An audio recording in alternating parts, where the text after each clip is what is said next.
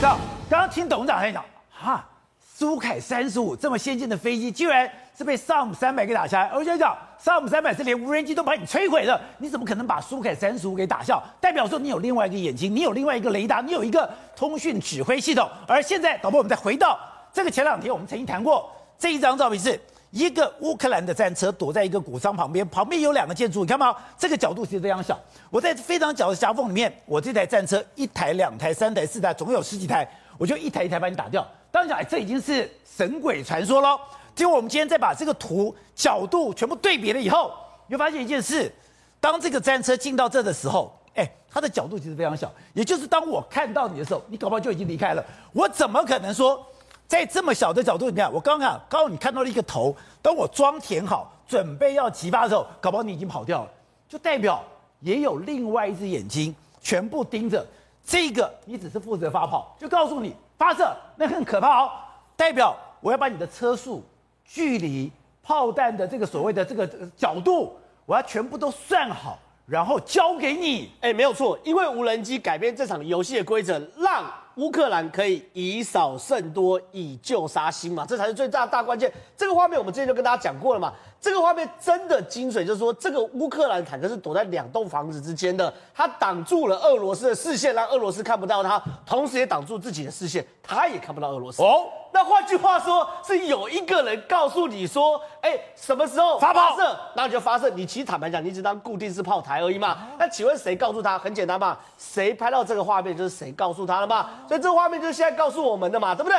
所以队长对于这场乌克兰这场战争呢，很多不可能的事情。在这场战争，因为无人机，因为情报站，因为卫星，因为侦察机，完全改变。第一个，我们来看雅速营的 BTR4 的装甲车。雅速营，对，你看雅速营，我们都很怀疑为什么可以打赢这个乌打守马利坡守那么久。你看哦，这个右边的是这个画面外是雅速营的 BTR4 的的装甲车，它要面对两台俄罗斯的主战坦克，它只用三零机炮就把俄罗斯的主战坦坦克打爆。三零机炮，然后呢？这一炮多久以前？三零机炮，三零机炮不夸张。然后呢，这个画面上这个亮亮的，就是脱呃异光弹嘛，对不对？哦、大概五发子弹里面会摆一发异光弹，所以这这不是后置，不是特效，一光弹就打出去亮亮，让你知道你的位置在哪里。所以你可以看到，有点像观测弹。对，所以说你看到这一光弹的时候。每一弹跟每一弹中间哦，其实是有五六发、五六发、五六发连续打、连续打，把这主战坦克打爆。可是问题是，请请问他哪来的标准标的去打这些东西？上面这个无人机告诉你的嘛，对不对？这个无人机是不是很清楚的拍到敌人在哪里？对。那对于他来说，我就是往那目标打就好了。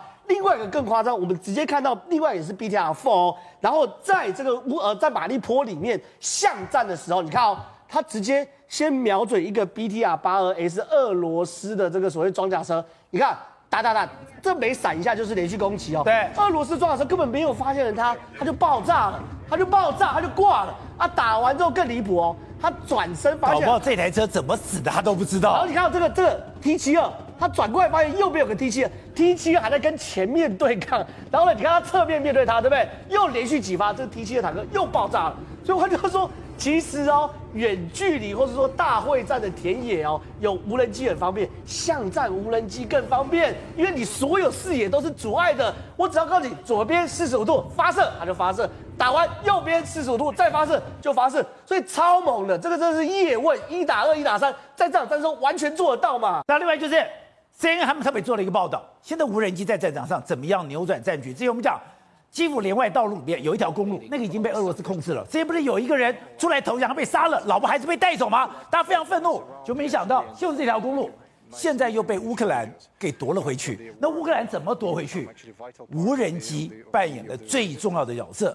对，无人机这让我们觉得好像在打电动。当然打电动是开玩笑，可宝杰哥，你看这个视啊视频，哎，他真的是用个手机改装的遥控器，哎。然后通过他用这个控制无人机，对，用这个手机改装遥控器哦，控制无人机，然后呢找俄罗斯坦克到底在哪里？哦、你看这个俄罗斯坦克哦，就算他就被无人机锁定了，哎，他就算很隐秘的躲在树丛里面开炮，抱歉，我把你拍的清清楚楚的，你想要躲都躲不掉。所以你说俄罗斯的部队知不知道隐蔽掩蔽？他们懂，他们知不知道躲自己的行迹？知道，知道、啊。可是你就算躲在树林里面。我一样把你找出来。对啊，我我我我最最清楚，我看到你在哪里啊。然后你看，哎，乌克兰一个个反击，我管你躲在哪里，一个一个反击，把你打成废墟嘛。对不对？那里面也藏了一个坦克，哎，他打的有点像在山谷里面呢。然后结果呢，你看地上、车上，然后路边全部都是俄罗斯坦克的残骸嘛。所以无人机已经，你有无人机哦，你说这些。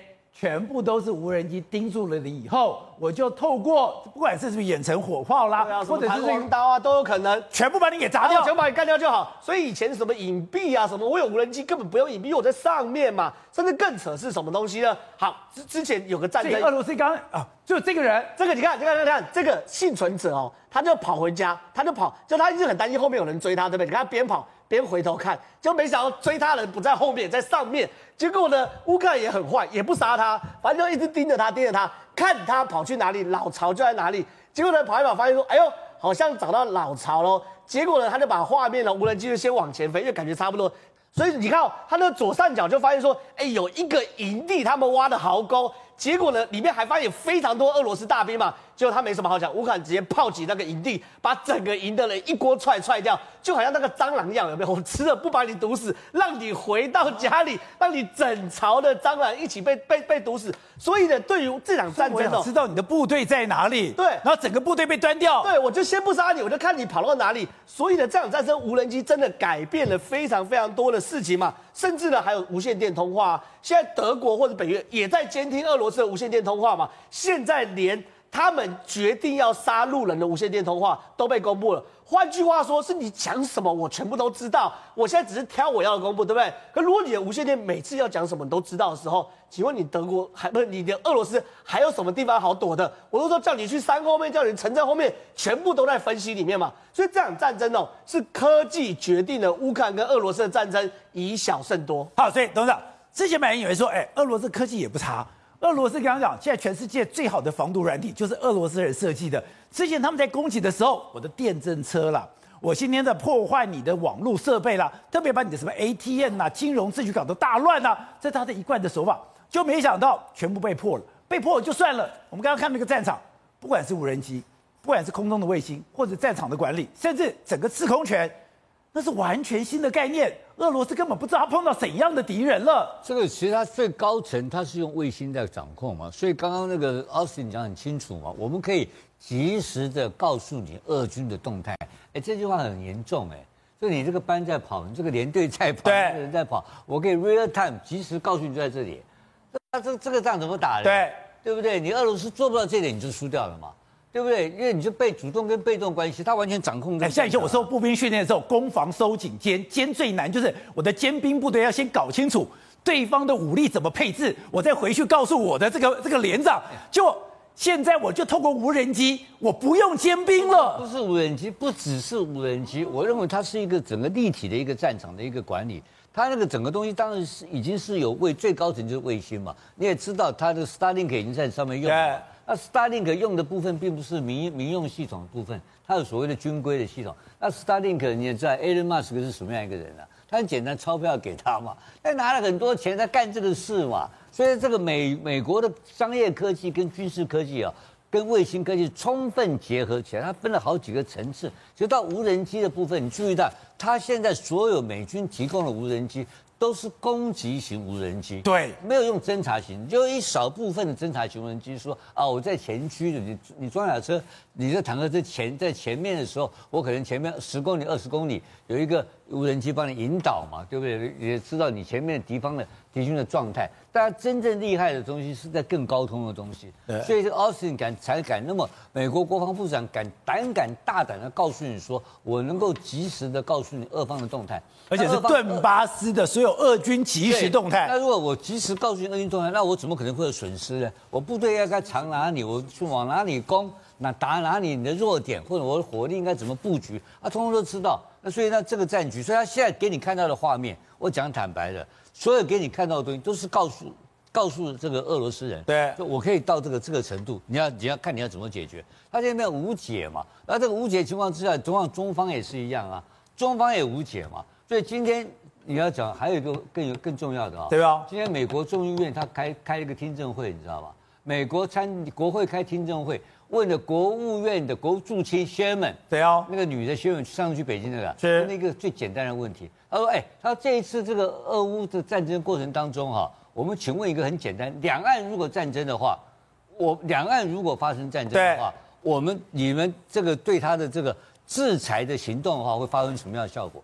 他很清楚，就直接跟他讲。薛本说什么？如薛本很简单，他第一个问薛本，第二个问第二个问这个这那个那财那个财长叶叶伦。叶伦两这两个同一个问题问这两个人，两个答案都完全相同。他们我百分之百用用全部用全面性的制裁的方式，全面制裁就制裁就制裁解放军，他制裁中共中中国中华人民共和国，绝对不会放弃，一定是全面性，比这个这次制裁情况更严重，很清楚，对，就是一定百分之百制裁，所以他就直完全假设性问题，他直接回答，对，所以制裁已经变成了基本。基本 menu，也就是基本餐，乌克兰这一套放哪都可以用了，不就台湾放到台湾可以用了。对，放来了。他确定就是两岸如果解放军攻台，那美军美方一定会发动全面性的制裁，就是金融制裁，然后其他制各种制裁手段，这是确定的。呃，所以呢，这个是这一次我听到这这一段时间下来最明确的一个表态，是在国务在这个参议院直接表态这个事情。好，廷伟。现在美国通过了租借法，我想租借法案是干嘛？有什么了不起？说非常了不起，因为有了租借法案之后，现在美国的武器、它的装备就可以堂而皇之、源源不断的进到乌克兰，就像在二战的时候，美国的武器装备所有的东西。源源不绝送到欧洲一样。对，一九四一年这个租借法案是大家记忆犹新的哈，这是民主兵工厂的概念，就美国成为兵工厂，用这种方式来借给所有的欧洲国家，包含在中国的这些地方来对抗这个日本或是德国。但这一次的租借法案来讲的话，就是针对这个乌克兰来的。这个法案名称就是乌克兰的防自这个民主防卫的租借法案，所以它只租给租租借给这个乌克兰。那总共多少预算呢？高达一百四十亿美元哦！你知道一整年北约的预算是多少吗？二十五亿美元而已。这总总共来讲，四年的北约预算，光是不只是钱的问题而已哦。这里面来讲的话，就什么？最主要是能够突破目前美国国内的一些相关法律限制。什么法律限制呢？比如说有一些红区的地方不能提供给外国的，这时候总统可以依据这个法案呢来批准。